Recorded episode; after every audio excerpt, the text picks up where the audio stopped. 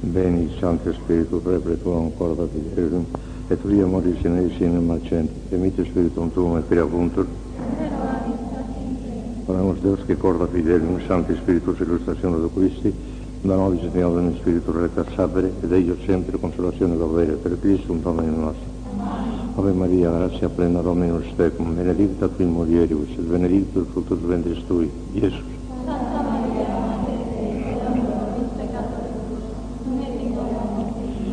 Gloria Patri et Filio et Spiritui Santo. Reina del Santísimo Rosario, San José, Santo Padre Domingo, Santa Teresa de Jesús. Bueno, pues vamos a terminar de explicar esa conclusión que nos daba a conocer en qué consiste la esencia misma de la mística. Y las últimas palabras que son las que hemos de comentar, ya están un poco insinuadas, pero que vamos a comentar ahora más despacio, es aquello que nos dice que esa actuación de los dones del Espíritu Santo al modo divino o sobrehumano produce de ordinario una experiencia pasiva de Dios o de su acción divina en el alma. Ahí nos quedamos. Eso es lo que vamos a comentar hoy. Terminamos con eso ya la explicación de esa conclusión. Mira, explicaremos por qué, actuando como actúan los dones del Espíritu Santo, y haciendo que el alma, en virtud de esa moción del Espíritu Santo, haga actos heroicos de perfección, no lo sientan en los paréntesis. No hay experiencia. Ya verán cómo no la hay, a no ser que cambiemos el sentido de las palabras. Si a la ausencia llamamos presencia, entonces sí que hay experiencia, pero eso no se puede decir. Eso es, eso es jugar con las palabras. Bien. Unas veces el alma siente al mismo Dios, inhabitando dentro de sí de una manera clarísima e inequívoca, como en el texto de Santa Teresa que hemos citado más arriba, en lo muy, muy interior del alma. Ahí sienten a Dios. Y notan clarísimamente que es Dios, clarísimo. Después tendrán sus dudas, pero en aquel momento, aunque se presenten todos los teólogos del mundo decir lo contrario, no lo pueden creer, porque lo experimentan, lo sienten, lo viven. Otras es su divina acción, en definitiva, Dios mismo, porque la acción y Dios no son dos cosas. La acción de Dios se identifica con su propia esencia.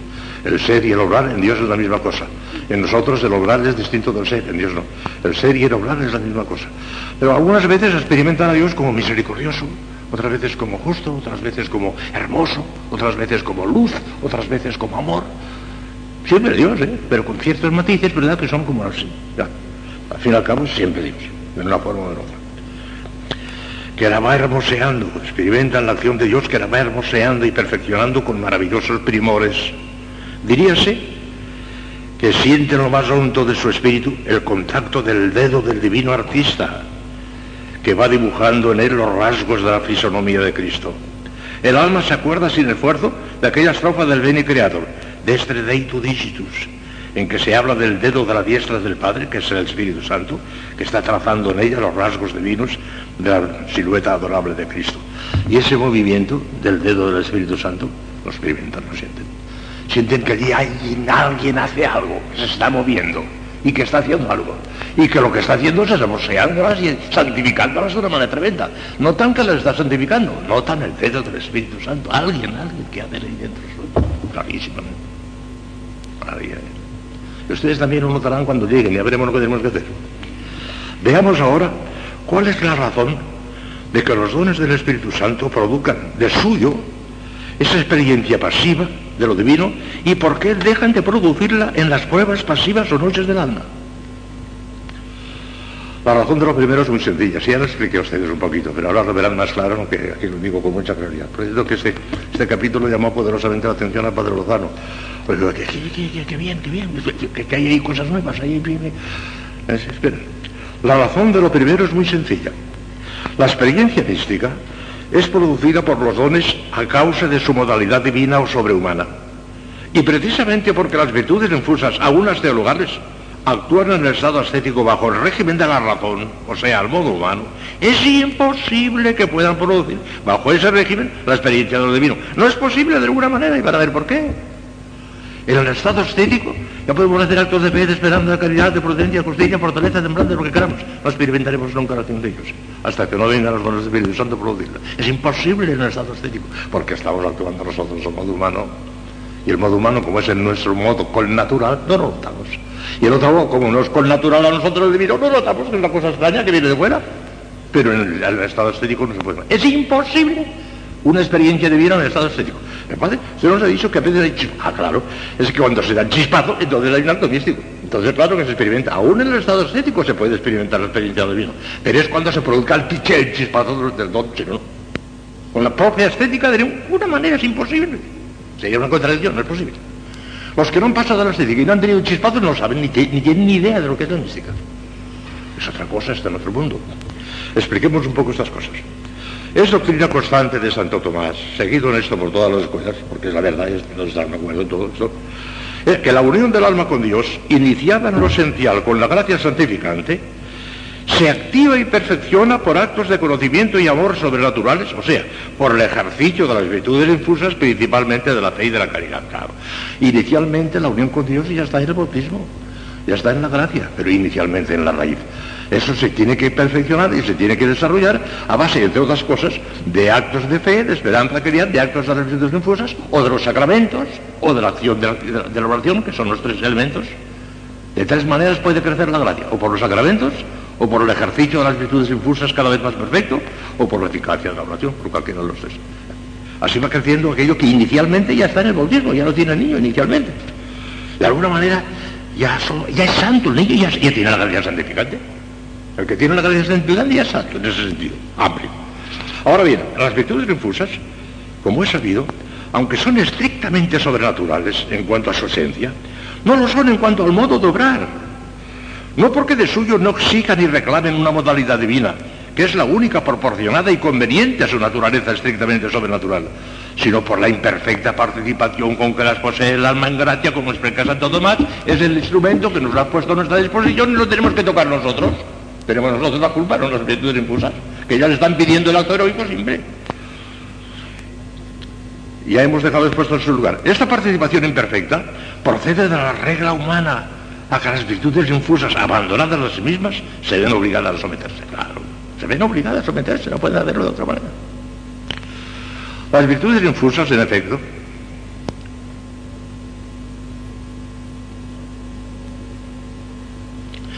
abandonadas a sí mismas, o sea, desligadas de la influencia de los dones, se ven obligadas a actuar al modo humano, siguiendo la regla de la relación. Es quien las gobierna y maneja, aunque siempre, desde luego, bajo la influencia de una gracia actual que Dios a nadie niega. Eso explica ustedes. Esa gracia actual para poner en marcha las virtudes al modo ascético la tenemos siempre a nuestra disposición como el aire para respirar. Eso no falta nunca, nunca, nunca. Ahora mismo podemos cerrar los ojos o sin cerrarlos y decir, Dios mío, creo en ti, espero en ti, te amo. Acabo de hacer un acto de fe, de esperanza y de caridad. Y no lo podría hacer de una manera sobrenatural, de una manera meritoria, si Dios no hubiera mandado una gracia que, que nos la da siempre y está disponiendo. Eso está en nuestra mano. Manejarla de nuestra mano está siempre en nuestra mano. De ahí que esté en nuestra mano con ayuda de esa gracia actual, que Dios nunca niega, poner en ejercicio estas virtudes y realizar cuando nos plazca actos de fe, de esperanza, de caridad o de cualquier otra de las virtudes infusas. Estos actos, aunque sobrenaturales o divinos en su esencia, se producen a nuestro modo con natural humano y por eso no nos dan ni nos pueden dar de ninguna manera una experiencia divina. No es posible, es contradictorio. Es, lo humano no es divino, se acabó, no hay más que hablar. El alma no tiene más que no tiene más conciencia de esos actos que los que resulta de la reflexión y el discurso después de realizadas o la simple advertencia dándose cuenta en el momento que lo está haciendo. Yo me estoy dando cuenta que estoy haciendo un acto de fe, de esperanza de caridad, pero nada más, me estoy dando cuenta, pero nada más, experiencia no es que me doy cuenta. Una, conciencia psicológica normal, natural, eso sí, claro, lo tenemos, pero nada más. Experiencia de lo divino imposible. La experiencia mística escapa en absoluto a sus posibilidades. En la estética no hay experiencia mística, no puede haberla. Más que cuando viene el chispazo, que entonces es mística. Muy otra es la naturaleza o funcionamiento de los dones. Escuchen. Como ya vimos al estudiarlos en sí el año pasado ya les hablé un poco de esto y algunas otras veces les habla un poquito, los dones son sobrenaturales, no solo en cuanto a la esencia, sino también en cuanto al modo. No solamente es sobrenatural el arpa, sino el artista que maneja esa arpa, el modo también, las dos cosas. Ya que no están sujetas a la moción de la razón humana como las virtudes infusas, sino que los mueve directa e inmediatamente el Espíritu Santo mismo. Y si en cuanto a su esencia son inferiores a las virtudes teologales, aunque son superiores aún en este sentido a las virtudes morales, los dones del Espíritu Santo, en su esencia, son inferiores a las virtudes teologales. La fe, la esperanza y la caridad están por encima de los dones. En sí mismas están por encima de los dones. ¿Por qué? Porque la fe, la esperanza y la caridad son virtudes teologales. Tienen por objeto directo e inmediato el mismo Dios. Y los dones del Espíritu Santo tienen por objeto perfeccionar las virtudes morales, pero no tienen directamente a Dios, de manera que son como instrumentos de las virtudes teologales. Instrumentos de las virtudes teologales, luego inferiores. En cambio, son superiores, aún en este sentido, a las virtudes morales, porque esas no tienen a Dios por objeto directo, prudencia, justicia, fortaleza, templanza, eso no tiene a Dios por objeto. Y en este sentido, aún en este sentido, son superiores los dones a ellas. Pero son inferiores a las virtudes teologales. Por eso que les acabo de decir, porque las teologales van directamente a Dios. Los dones son instrumentos para que vayan mejor Nada más. Escuchen. Y si en cuanto a su esencia son inferiores a las virtudes teologales, aunque son superiores aún en este sentido a las virtudes morales, lo acabo de explicar, en cuanto al modo de obrar son superiores a todas las virtudes, incluso las teologales ya que el modo propio y característico de los dones es el, único que cabe en ellos, el modo divino, es estrictamente sobrenatural o divino. En este sentido son superiores a los teologales también, porque el modo superior. ¿Visto? Ahora vean lo que pasa con ese modo superior. Ahora bien, este modo divino es un elemento completamente extraño a nuestra psicología humana. No es un modo connatural a nosotros, a nuestra manera de ser y de obrar sino del todo distinto y trascendente. Y por eso, al producirse un acto de los dones, el alma percibe ese elemento extraño como algo del todo ajeno a ella. Esto es como algo que ella no ha producido por sí misma, ni tiene facultad de retenerlo un segundo más de lo que quiera la gente misterioso que lo está produciendo. Y esto es cabalmente la experiencia pasiva de lo divino que viene No tienes. Nota que el elemento extraño, una cosa que le viene de fuera, y como ve que él viene de fuera, lo mismo da que intente retenerlo, lo tendrá el tiempo que Dios quiera, que al principio es muy poco. Una rafaguita ahora lo veremos. Al principio es muy poco y después se va incrementando. Llega un momento en que casi, casi se convierte en habitual, casi. Porque del todo habitual, del todo habitual, visión beatifica. La explicación es clara. El don ha actuado. Ah, no, aquí. La intensidad de esta experiencia Depende siempre de la intensidad con que haya actuado el don. Algunas veces hay un montón de grados de oración místicos, empezando por el recogimiento difuso, después viene la quietud, después viene la unión, siempre, la unión, eh, la unión estática, el matrimonio espiritual, todos son grados de oración cada vez más intensos, más intensos, más intensos. ¿Cuándo se produce este, cuándo se produce el otro? Según la intensidad con que haya actuado el don, producirá este, producirá el otro, producirá el de más arriba. Eso depende de la intensidad con que haya actuado el don. La explicación es clara. El don, eh, la, Depende siempre de la intensidad con que haya actuado el don. Por eso, como veremos más adelante, los actos místicos imperfectos que comienzan a darse en el estado ascético, una forma de chispado, como hemos dicho, no suelen producir otra cosa que una rafaguilla o gustillo.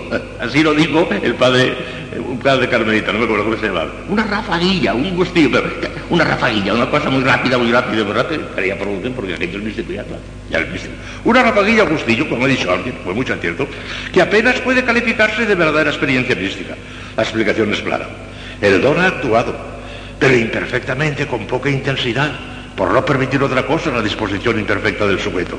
De suyo ha producido una experiencia de lo divino, pero tan débil imperfecta que el alma apenas repara en ella.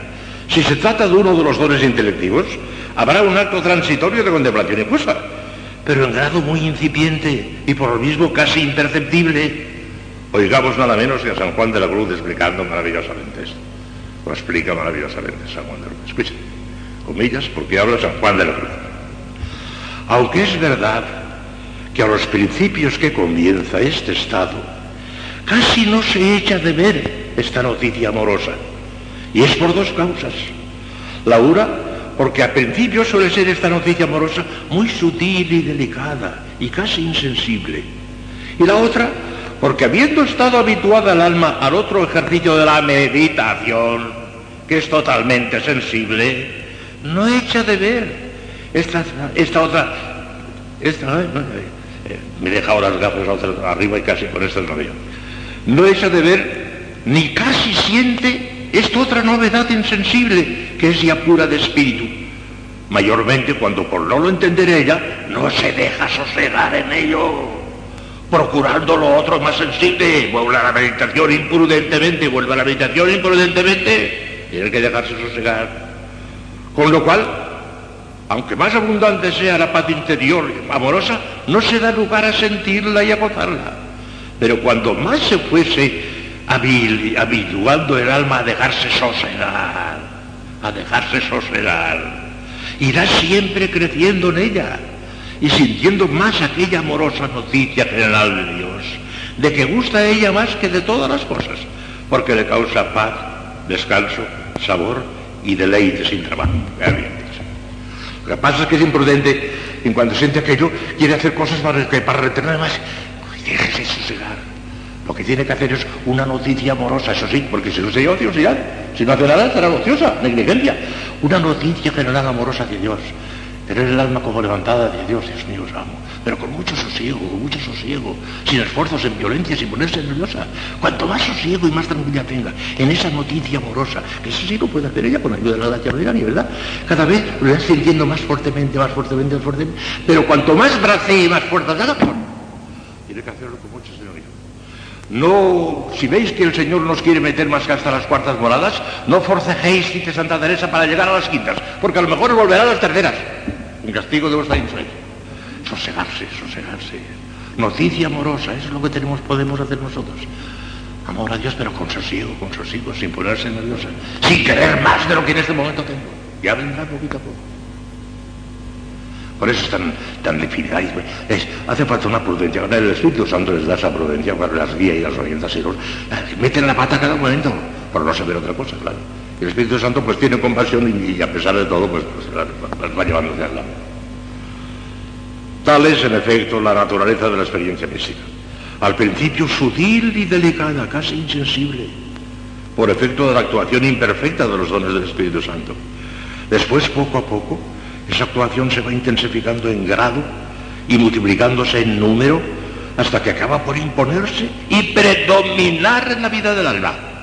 Entonces, cuando el alma ha entrado en pleno estado místico, cuya característica esencial es precisamente el predominio de los actos de los dones al modo divino sobre el simple ejercicio de las virtudes refusas al modo humano, que era la nota típica y característica del estado serio. ¿Ha quedado claro esto? Pues todavía tenemos que hablar un poco más. Bueno, ¿y por qué en los paréntesis no se sigue? Vamos a ver por qué. Aquí hay una explicación teológica, pero no, parece que puedo decirlo sin ninguna sombra de vanidad porque estas cosas las va y acabó. Este capítulito yo me parece que está con la influencia especial del Espíritu Santo, porque esto no lo he leído ningún autor. El mismo Padre entero da, cuenta del hecho, pero no lo explica. No da la explicación teológica, no la encontró. Por eso Padre Lozano cuando leyó este, aquí está la explicación. Escucha. De suyo, pues, los dones del Espíritu Santo si no hay ninguna razón en contra por parte de Dios o de las disposiciones del alma, tienden a producir una experiencia de lo divino en virtud de esa su modalidad divina extraña a nuestra psicología humana. Si no hay ningún obstáculo por parte de Dios del alma, pero es que puede haber respeto. Pero cabe excepciones, tanto por parte de la moción divina, por parte de Dios, como de las disposiciones del alma. Y esto es cabalmente lo que ocurre en las purificaciones pasivas o noches del sentido y del espíritu. Y en esas otras pruebecitas más cortas. Porque las noches, lo que llaman Santo San Juan de la Cruz, noches, suelen ser largas. Tanto la noche del sentido como la noche del espíritu a veces duran años, años. ¿Sabe por qué el Señor? Lo hace así. Y el alma valiente que sepa superar la noche del sentido casi tiene segura que llegará hasta arriba. Pero donde se quedan la inmensa mayoría de las almas, el 99% dice un místico, Padre Godínez, se quedan la noche del sentido no, no saben pasar esa barrera. Pero si, si, hicieran lo que tienen que hacer, un poquito les diremos lo que tienen que hacer, si saltan esa barrera, quedarán hasta alguna. Porque es señal que lo quiere Dios, que lleguen hasta arriba, si no, la mayoría de la gente se queda ahí, no pasa. Lástima. Escuchen. Pero caben excepciones, tanto por parte de la moción divina, que es Dios, como de las cuestiones del alma. Y esto es cabalmente lo que ocurre en las purificaciones pasivas o noches del sentido y del espíritu. La moción divina de los dones tiene por finalidad en estas noches, fíjense, purificar el alma de todos sus afectos sensibles en la noche del sentido e incluso de los deleites espirituales que produce la contemplación infusa en la del espíritu. Se impone, pues, un tipo de emoción que no solamente deje de proporcionarle la experiencia de Dios, siempre llena de suavidad y deleite. La experiencia de Dios es un deleite tremendo, es que se vuelven, pues, se quedan borrachos de Dios. Un deleite tremendo siempre, aún las primeras manifestaciones ya. Sino que Él les da el sentimiento contrario, o sea, de ausencia, de abandono de Dios, que le producirá un tormento de gran valor purificativo. En otros casos, el don se, en estos casos, el don se limita a producir su efecto esencial y primario, que es disponer el alma para el ejercicio sobrehumano de las virtudes. Eso siempre, aún en los paréntesis. Producen su efecto primario, que es el efecto sobrehumano. Eso, aún en los paréntesis. Eso sí. Pero, ay, no puedo ver, chicos. De las virtudes, dejando de producir su segundo efecto, accidental y secundario, que es la experiencia de lo divino, por una lógica y natural exigencia de la purificación que Dios intenta hacer en el alma. El Espíritu Santo maneja los dones y hace lo que quiere. Y algunas veces hace que produce el acto, tanto una cosa como la otra, tanto el acto heroico como la, experiencia. Y otras veces nada más que el acto heroico como la experiencia, porque no conviene, que está purificando. El Espíritu Santo sabe lo que hace. Algunas veces quiere que el don actúe en los dos aspectos y otros que actúe nada más con un aspecto. Y por eso no se produce el otro, porque el Espíritu Santo no quiere. Está. Porque no conviene que quiera, porque tiene que purificar al alma en aquel momento. Ya está. El Espíritu Santo es dueño de sus dones y puede hacer con ellos lo que quiera. Y unas veces los actúa en toda su plenitud, por decirlo así, produciendo sus dos efectos, el esencial, modalidad divina o sobrehumana, virtudes heroicas, y el accidental, que es la experiencia de lo divino. Y otras veces se limita a ejercitarlos únicamente en, el aspecto esencial, dejando por completo en suspenso el accidental, y hasta produciendo en el alma un efecto diametralmente contrario. El alma sigue haciendo actos heroicos, porque tiene los dones del Espíritu Santo, pero no lo nota porque ya no se produce la experiencia de lo divino. Al contrario, nota que está lejísimos Dios, que está condenada. Y lo que el Señor quiere, sobre todo en la noche del Espíritu, es arrancarle ese acto heroico. De bueno, pues si estoy condenada, haz de mí lo que quieras. Vuestra soy, para vos nací, que no dais a hacer a mí. Dad salud o enfermedad, infierno gloria me dad, y a todo diré que sí, para arrancarle eso de verdad. Porque eso yo lo he dicho muchas veces, y usted también. Ah, pero son palabritas, además, palabras. Pero cuando se dice de verdad eso, es un acto heroico tremendo. Y eso es lo que busca el Espíritu Santo, con esos paréntesis, arrancarles esos actos heroicos. Les da la posibilidad de ellos porque les da los dones, pero no les da la experiencia de lo divino porque en ese caso no conviene. Sí, todo lo contrario, la ausencia de Dios. Si a esa diferencia por parte de la divina oración añadimos las disposiciones del alma en el periodo de las noches pasivas, quedará del todo en claro por qué no percibe en esos estados la divina emoción de los dones porque como explica admirablemente San Juan de la Cruz, siempre tiene San Juan de la Cruz, en el texto que hemos citado últimamente, al comenzar las primeras luces de la contemplación, noche del sentido que ahí empieza, el alma no está acostumbrada a aquella luz muy sutil y delicada y casi insensible que se le comunica por puro espíritu. Y como por otra parte se encuentra imposibilitada para el ejercicio discursivo de la meditación, que tampoco está en aquel momento el oro para bollos de la meditación, y por eso empieza la, ya, actuaciones místicas, a la que estaba acostumbrada, estaba acostumbrada a la meditación, se queda aparentemente sin lo uno y sin lo otro, o sea, completamente a oscuras, hasta que dejándose sosegar y limitándose a mantener el espíritu en una sencilla mirada amorosa, vaya percibiendo cada vez con más fuerza la moción divina de los dones que le proporcionará finalmente, al salir por completo de la noche del sentido, una franca e inequívoca experiencia de lo divino. En la noche del Espíritu ocurre algo parecido, pero más terrible. Dios se propone llevar la purificación del alma hasta sus últimas consecuencias. Tanto que dice San Juan de la Cruz que los que llegan a ese estado ya no van al purgatorio, porque están tan purificados que no dicen ni porque los siguientes calcules de quienes, no, quienes seguiremos al purgatorio. San Bernardo tiene nueve, diez grados de amor, diez grados de amor, que los comenta magistralmente San Juan de la Cruz. Y solamente cuando llega al noveno grado, que es el último de esta vida, porque el décimo es la visión de vida, cuando llega al noveno grado, y los que han llegado a ese estado ya no, van al purgatorio, porque están purificadísimos. De manera que para no ir al purgatorio y que o hay que ganar una indulgencia plenaria, que lo pongo muy en duda, o hay que llegar al noveno grado de amor de San Bernardo, que lo pongo más en duda todavía. Pero no se asusten, que hace cuatro o cinco meses publiqué en la vida sobrenatural un articulito sobre los gozos del, purgatorio, no sé si lo leerían, ya lo publiqué, los gozos. El purgatorio se goza muchísimo más que se sufre sin comparación. Purgatorio está al lado del cielo, está mucho más cerca del cielo que del infierno. Por consiguiente, yo no tengo ningún miedo. Yo diría por, por la misericordia de Dios, iría al purgatorio. Y no tengo ningún miedo. Ahí estaremos. Santa Teresa dice, me parece que no iré. Y con Santa Teresa creo que no, no fue, porque ella igual a cumbre. Pero si fuera, me pasearía por aquellas llamas cantando el cántico del amor. Ella lo decía así con toda tranquilidad. Casi un poco, un poco de, de, de ironía, casi casi como de burla. Yo no iré, decía él. En la noche del Espíritu ocurre algo parecido.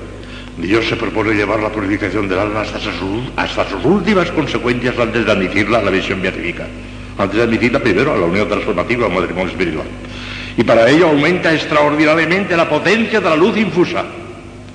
La pobre alma, cegada por tanta luz, no acierta a ver, no acierta a ver más que el cúmulo de miserias e imperfecciones de que está completamente llena y que antes de recibir esa luz extraordinaria era incapaz de percibir. Bien así, habla Santa Teresa, bien así como el agua que está en un vaso, que si no le da el sol está muy clara. Si da el sol en ella, se ve que está llena de botitas. Cuando hay mucha luz se ve. Y en otro sitio de Santa Teresa, en una pieza donde entra mucho sol, no hay telaraña escondida, se ve hasta la última telaraña. Ve por un lado la santidad infinita de Dios, por otro la miseria infinita suya. Por un lado ve el que es y la que no es. Y como ve que no hay comparación posible, que no hay manera de compaginar el que es con la que no es, le entra una especie de desesperación, no porque el Señor la sostiene, o hace unos actos de esperanza heroicos como nunca, pero casi, casi vamos al borde de la desesperación en el sentido que esto no tiene arreglo, estoy condenada, pues haz de mí lo que quieras. Da salud, enfermedad, infierno, gloria, me da, que todo tiene que ser. Tremendo. Es una participación, algo, algo parecido a la noche, a la, a la pena de daño del infierno, pero con una diferencia terrible que la pena de daño del infierno va acompañada de una desesperación espantosa y estas almas no tienen desesperación, sino al contrario, una esperanza heroica como nunca, porque esperan contra toda esperanza. No advierte la pobre alma que es precisamente la intensidad de la contemplación quien le produce aquel estado. Ella no ve más que grandezas inefables por un lado y miseria y corrupción por otro. Se cree irremisiblemente perdida y apartada de Dios. Y sin embargo sigue practicando engalado heroico como nunca, de una manera más sobrehumana que nunca, las virtudes infusas, sobre todo las teologales, de las que vive esencialmente las teologales. Los dones están actuando en su alma intensísimamente, produciendo su efecto esencial, que es precisamente esa modalidad de vida sobrehumana con que producen las virtudes. Con que el alma ejercita esas virtudes bajo esa luz divina, pero omitiendo, dejando de producir por una consecuencia lógica de la purificación y de las disposiciones del alma el otro efecto accidental y secundario, que no es otro que la experiencia divina de los Dios. Esto es la explicación teológica es. Hemos terminado. Faltan unas cuestiones complementarias que ustedes mismas las sacarán por lógica, ya verán, mañana o pasado, sacarán por lógica porque, lo que me decía don Baldonero el primer día, aquí el problema está en saber qué es mística. Una saber que se sabe uno ya que es mística, todo lo demás son consecuencias. Ya de suyo, pues, termino ya un parrafito y el final ya. De suyo, pues, los dones del Espíritu Santo tienden a producir, si no hay nada que lo impida por parte de Dios o del alma, una experiencia pasiva de lo divino, que es su efecto accidental o secundario. Pero puede haber, por alguna de esas dos partes, o por ambas razones o obstáculos que le impidan ese efecto occidental, manteniendo intacto su efecto primario y esencial, es la modalidad divina o sobrehumana, aunque por su medio se vive la vida cristiana. Ahí está. No tengan miedo porque si llegan a la noche del sentido o a la noche del espíritu, el, Dios les tendrá de su mano y, si quiere llevarlas hasta arriba ya vencerá todas las dificultades. Y esa imprudencia con que se empieza, con que quieren moverse y que quieren hacerlo por su cuenta, quieta, quieta, quieta, sosiégate. Y cuando se vayan sosegando y tranquilizando, esa cosa tan sutil y tan delicada que es al principio, se irá intensificando, intensificando y casi sin darse cuenta, la transición se hace de una manera insensible, casi sin darse cuenta. No piensen ustedes que hoy todo astírico, mañana todo místico. Es una transición insensible, poquito a poco se va llevando. ¿Hasta dónde? Hasta el grado de nuestra predestinación, que eso lo sabe Dios. Pero por 35 veces digo que como no sabemos cuál es, hemos de aspirar a la séptima, porque a lo mejor es la séptima y no nos quedemos la mitad del camino, porque puede ser que sea la séptima, y si lo es, pues ya, ya se verá. Pero a, cuando lleguemos al tope de nuestra se acabó. Ahí no somos. Porque no es voluntad de Dios, porque la voluntad de Dios es que lleguemos ahí, pero no antes de ahí. Lo que pasa es que muchas veces no le dejamos llegar ni a la voluntad de Dios, antecedente, que es la verdadera voluntad de Dios, sino que nos quedamos con la consiguiente, Porque si tú le dejas, te llevará hasta el antecedente, pero como no le vas a dejar, te quedarás en la consiguiente por tu culpa y el Señor permitirá eso, se resignará, hablando en humano, se resignará a que hayas llegado a su voluntad consiguiente, que es la única que le has permitido, pero no le has permitido llegar hasta la voluntad antecedente que te hubiera hecho una gran santa. Ya está. Por eso todo se reduce a la fidelidad a la gracia. Y la fidelidad a la gracia no se obtiene más que por vía de oración y por vía de humildad. Oración y humildad, oración humildad, oración humildad. No hagan caso, no crean al que les diga otra cosa. No hay manera de santificarse más que a base de oración. Oración, para pedir la fidelidad a la gracia. Y humildad porque sin esa humildad no te la dará. La fidelidad a la gracia. Ni dones, ni, ni celestiales, nada, no vale nada. Oración y humildad, oración y humildad, oración y humildad. Es, es el mensaje de Santa Teresa. Santa Teresa no sabía decir otra cosa más que oración y humildad. Y mira dónde llegó. Vamos a darle gracias a Dios. Hagamos y gracias a un hijo de Dios, pero no debe ser en esto escribir el reino en secular seculorum. Las siete en punto.